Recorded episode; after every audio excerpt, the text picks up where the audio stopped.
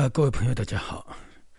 呃，今天呃，严红给大家分享一集《西游记》。那么啊，今天讲的《西游记》里的真佛教。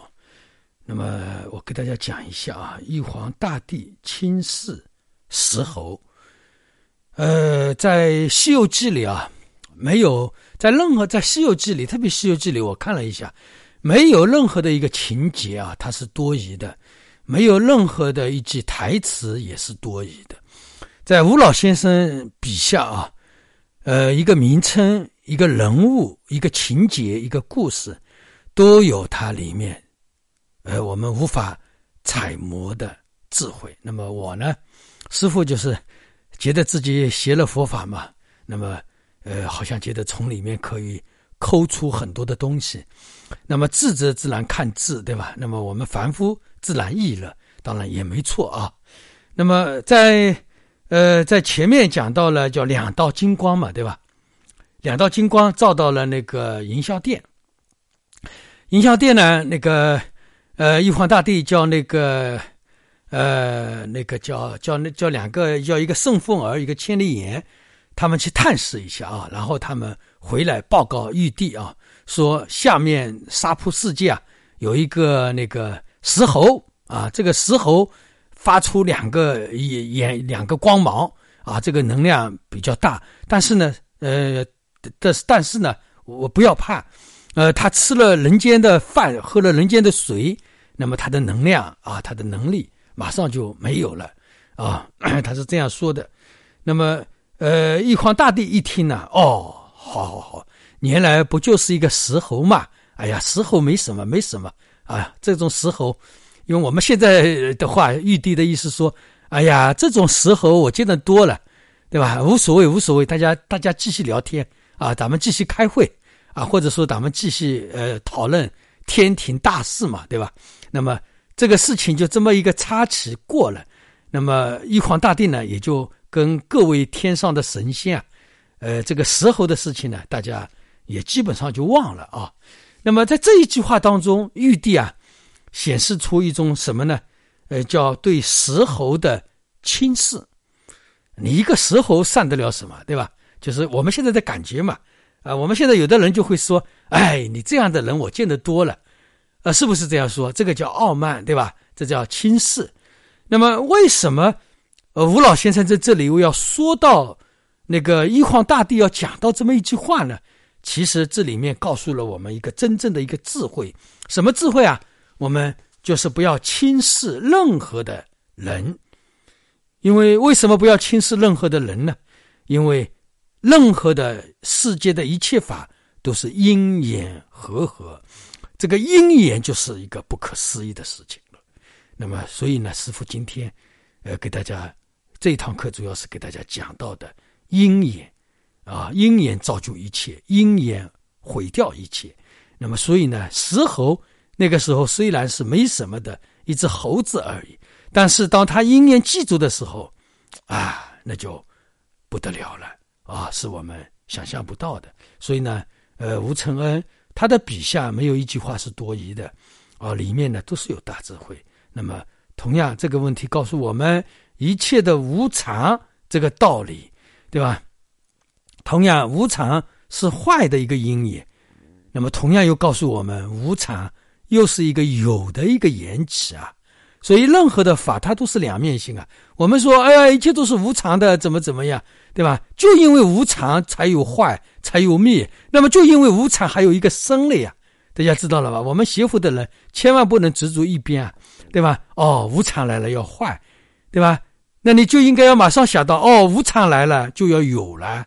对吧？有有坏有嘛，灭跟生嘛，它都是一个缘起，对吧？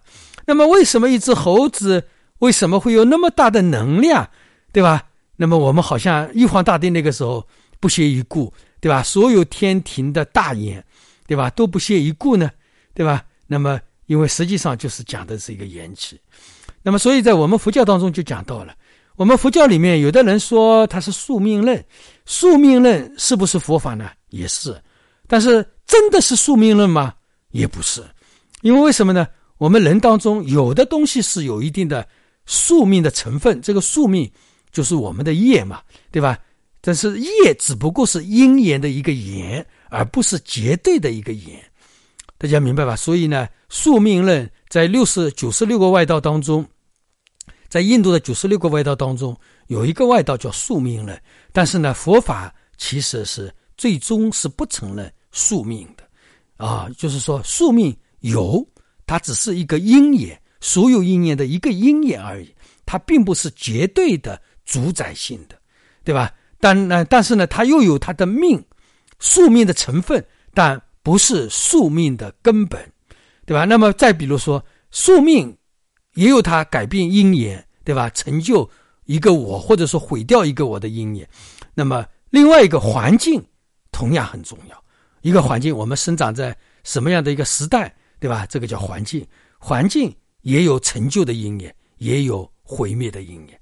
那么，比如说我们小的时候所受的教育，对吧？那么一样，我的父母也能成为我各种各样的因缘。所以我的佛法，呃，老的佛法一千个为什么里面，今后我会讲到什么是福报。讲到福报的时候，我就会讲到各种我们的福报是哪里来。所有的福报其实也就是我们的因缘。那么我们交什么样的朋友，跟什么样的人互动，对吧？我嫁给什么样的人，我娶什么样的人，我生了一个什么样的人。对吧？我的起心动念是什么样的？对吧？等等，这些都是我们因缘的起点，也是我们因缘的灭亡。所以，有的人说我为了这，因为这个朋友我发达了；有的人说因为这个朋友我我倒闭了，对吧？啊，有的人说我有了那个老婆发了我；有的人说这个老婆败了我。那这些呢，都是。各种各样的因缘而已，所以因缘的力量是不可思议。所以，我们佛法在二层当中，我们讲叫因缘法，对吧？就是这么一个呃道理。那么，一件事情的成立，有时候是不以我们人的意志而展移的。因为为什么呢？因为我们这个世界这个因缘不可思议。我的因缘当中有别人的因缘，别人的因缘当中有别人的因缘，别人的因缘当中又有别人的因缘，所有的因缘。就像是一张网一样，你很难办法，很难把它看清楚。那么今天的这个因缘当中，又有昨天的因缘，又有又有前天的因缘，又有后天的因缘，又有去年的因缘，又有前世的因缘。所以呢，这个因缘没有办法数清楚。所以呢，这个鹰眼又没有办法说清楚，又不又没有办法把它讲清楚，又没有办法把它看清楚。所以呢。这个鹰眼的力量是最大的。那么，玉皇大帝轻视了这个猴子，他犯的就是这个错误，对不对？那么，按照我们《西游记》表面，呃，那个神迹来讲的话，那玉皇大帝应该有本事嘛，对吧？他应该那个时候看到石猴以后的能力那么大，那么那个时候就把猴子给灭了就好了，对吧？那个时候就是一只石猴啊，没有什么嘛，对吧？但是呢，玉皇大帝。他轻视了这只猴子，所以后来那只猴子才有了他大闹天宫啊，对吧？大闹三界这样一个这样一个阴影，对吧？那么这个就是小看了这个时候。那么这个这个这一句话的道理又告诉我们什么呢？不要小看任何人，对吧？那么也不要高看任何人。因缘不可思议，我们要做的也就是尽可能的做好当下。过去的我们没有办法把握。以后的我们也没有办法把握，那么当下的我们也只能尽力的把握而已，对不对？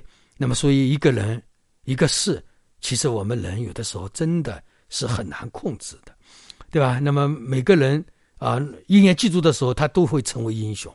那么在我们世界当中来讲，在这个《西游记》里，大家就看到了，对吧？一只猴子，一只石猴啊，石头里爆出来的一张盒子。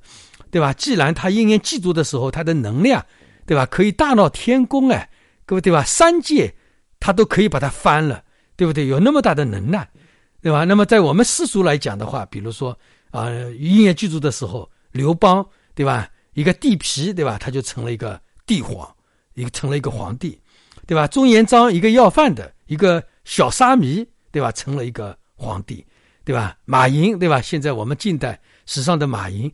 对吧？他是一个普通的一个呃大学生，对吧？他成了这么富有的人，对吧？那么他们究竟处是什么呢？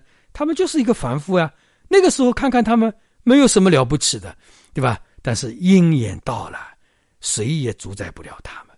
那么再回过头来说，比如说我们再看看倒闭的皇上，比如说每个朝代的末代皇帝，对吧？他苦不苦，对吧？这么一个江山到他的手里面就没有了，对吧？我们再比如说吴雪岩，对吧？那个时候这个钱那个钱多吧，对吧？经商的本事大吧？那个时候的沈万三怎么样，对吧？呃，那个富可敌国，对吧？最终又怎么样呢？对吧？那么也就成了乞，有的过去很多有能力的人，最后成了乞丐，对吧？以前没有能力的人，最后成了皇帝。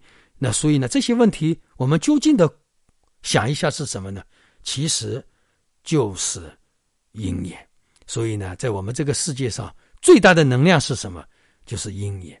所以我们人，大家夸夸其谈，觉得自己很了不起啊！我能干，我怎么样有本事？其实我们人啊，都是鹰眼的奴隶而已，对吧？我们在鹰眼面前，我们什么都不是，对不对？我们也控制不了任何人，就是这样一个道理，好吧？那么今天这个这个故事里面的禅意啊，就告诉我们，他的真正的佛教就是我们所有的人，大家都不要。过度的轻视别人，也不要小看别人，但是在因缘面前，对吧？我们真的是一点办法都没有。那这里也没有说玉皇大帝他那个时候那么傲慢有错，他也没错，因为我们世间人也都跟玉皇大帝一样，对吧？我们都觉得自己很了不起，对吧？啊，这些事情石猴我见多了啊，你这样的人我见多了啊，我们内心当中都有这样的傲慢，对吧？但是呢，我们其实在鹰眼面前，我们都是微不足道的，我们。大家每个人观察一下自己，对吧？我们的鹰眼是怎么样的？好吧。那么今天的呃呃《西游记》里的真佛教就给大家分享到这里，祝大家吉祥如意。